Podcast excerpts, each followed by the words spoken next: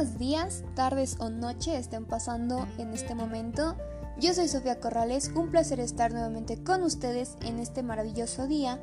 Y el día de hoy vamos a hablar de un tema que personalmente me agradó mucho, que a pesar de que no tenía el conocimiento muy claro de qué era, gracias a la investigación que realizamos se pudo entender bastante bien y aunque al principio suene un poco complicado, suene como que difícil de entender, van a ver que vamos a poder lograr entenderlo a la perfección, que es acerca del brand equity y cuáles son los modelos del mismo. Espero puedan disfrutarlo y vamos para allá.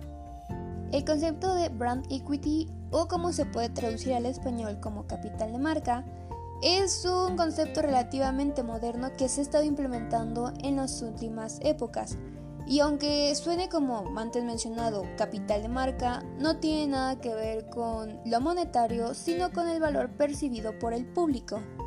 En una definición un poquito más técnica, el brand equity es el valor inherente de una marca reconocido partiendo del hecho de que los consumidores perciben en ella determinadas características que la hacen notoria o superior a las demás. Explicando la pasada cita, el brand equity quiere decir el valor que se le da a una marca según los compradores o el mercado, es decir, cómo nosotros percibimos esa marca a partir de opiniones, emociones y experiencias que los diferentes públicos de interés sienten como resultado de las interacciones que tienen con todas las formas de manifestación de una empresa, así como las relaciones que acaban construyendo. Para un poquito, para poderlo aplicar a la vida diaria, es como nosotros percibimos una marca que consumimos en todo momento, la, marca en la que pensamos en primer lugar al, al tener una necesidad, y esas marcas que pueden ser reconocibles en todo momento sin necesidad de decir el nombre de la marca. Personalmente yo pienso como un ejemplo del brand equity lo que es Coca-Cola.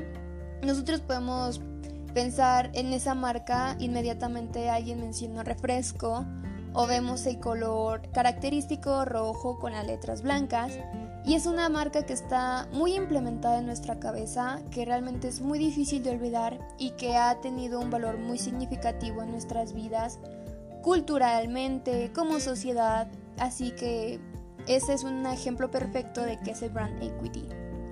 El brand equity tiene ciertos componentes que nos ayudan a identificar qué es lo que hace diferente a nuestra marca de las demás y los cuales son el conocimiento de marca, eso quiere decir qué tan implementada está la marca en nuestra mente, eh, también sería la calidad percibida de la marca, si realmente nosotros al pensar en esa marca sabemos que tiene una calidad buena, que es un producto que me va a funcionar totalmente, un producto que va a satisfacer completamente mis necesidades con buena calidad o que simplemente no vamos a consumir porque sabemos que tiene una calidad algo mala.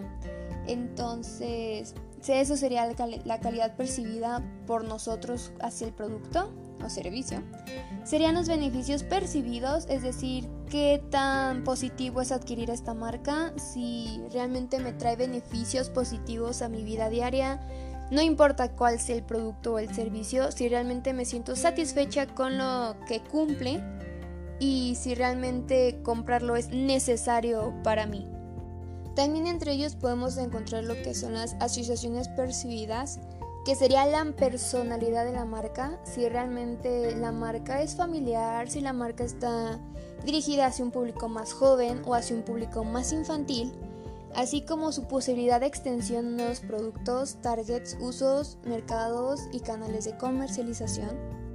Otro factor que creo que es de los más importantes sería la lealtad que produce la marca hacia su mercado, es decir, cuánta adhesión se tiene hacia ese producto que simplemente no puede quedar fuera de nuestro carrito de compras, que es algo necesario porque si no no tendríamos completo nuestra cocina o nuestros productos personales, así como que reduce el riesgo de que podamos reemplazar esa marca con otra similar. Así como también podemos encontrar otros factores de competitividad tales como su ecosistema, el tipo de liderazgo, el privilegio que tiene sobre otras marcas, las ventajas particulares que tiene, eso que lo diferencia y que hace que simplemente no podemos dejar de elegirlo. Nosotros en el momento en el que queramos tener una marca personal y queramos lograr ese brand equity, podemos preguntarnos por dónde empezar. Así que algunos pasos recomendados para poder realizarlo de forma correcta sería que el primero, que tu cliente sepa que existes, que realmente estás ahí como una opción de compra, que sepa que estás ahí para lo que él necesite y que puedes adquirirlo inmediatamente lo desee. Así como el segundo paso, apropiarse de una asociación poderosa, logrando el tercer punto que sería que nos logren percibir como una marca de calidad, una marca que realmente cumple perfectamente con su trabajo y lo hace bien y que simplemente sin él esta problemática no va a solucionarse de la misma manera, que realmente somos necesarios. Y eso va a lograr el cuarto paso, que sería fidelizar al cliente para que no pueda dejar de consumirnos y que realmente sea una persona que necesite nuestra marca para poder realizar sus actividades. Ahora que conocemos el brand equity, vamos a conocer un poco de los modelos que existen para poder medirlo. Vamos a revisar cuáles son los cuatro más conocidos y así como cuáles son sus indicadores. En primer lugar, podemos ver lo que es el Brand Asset Valuator. Este fue utilizado por Young and Rubicam, un grupo de comunicación internacional. Y en este sistema intervienen cuatro factores para determinar el valor de la marca. El primero sería la diferenciación, que analiza en qué medida la marca se distingue entre sus competidores. El segundo punto sería la relevancia, que mide la importancia y el atractivo de la marca hacia el público. El estima, que evalúa la consideración y el respeto que se tiene hacia la marca. Y el conocimiento, que examina la comprensión que tiene el consumidor sobre la identidad de la marca.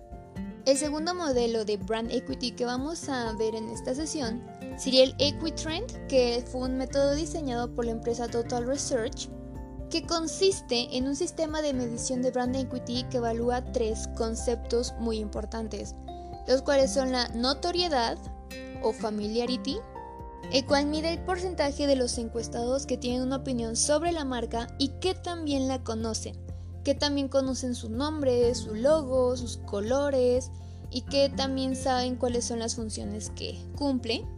Se enfoca principalmente en tres cosas importantes que son la conciencia de la marca, el reconocimiento de la marca y el recuerdo que se tiene sobre la marca. El segundo paso del Equitrend sería la calidad percibida o quality, que evalúa lo que los consumidores piensan de la marca. Se mide con una escala de 11 pasos que van desde la inaceptable hasta el sobresaliente. Y el tercer paso del Equitrend sería la satisfacción del usuario, consideration, que comprende el valor medido de calidad que recibe la marca entre usuarios habituales y la interacción que tienen con ella. El tercer modelo que vamos a ver es el Interbrand, que es un sistema diseñado por Intronbard, una de las mayores consultoras de marketing del mundo. Considera tres factores para analizar cuál es la marca más poderosa a nivel mundial, los cuales son su análisis financiero, midiendo el rendimiento financiero general de los inversores de una organización o su beneficio económico, el rol de la marca, que se enfoca en su capacidad de generar lealtad, y por lo consiguiente una demanda sostenible, y en la fuerza de la marca, que se enfoca en su capacidad de generar lealtad y por consiguiente una demanda sostenible que asegure ganancias en el futuro. Y la cuarta, ya para casi finalizar, que sería el Winning Brands, que es una herramienta de administración de marca que mide el efecto de todas las actividades de mercadotecnia en el valor de una marca Adicionalmente, también es posible obtener data de fuentes externas como su punto de venta, su inversión publicitaria, estudios de mercado y la reacción de los consumidores. Conociendo cuáles son estos cuatro modelos y nosotros que ah, hipotéticamente queremos realizar una marca, nos preguntaremos, ¿cuál será el sistema idóneo de medición de brand equity que podemos elegir para nosotros? Personalmente soy de la idea que depende mucho del producto o servicio que queremos ofrecer, que realmente las marcas son diferentes, son como entes independientes que tienen su propia esencia y sus propias características y siento que no podemos elegir uno similar al de nuestra competencia o uno de una marca totalmente diferente Entonces se tiene que hacer una investigación de lo que queremos tener como marcas para poder medir de forma correcta nuestro brand equity.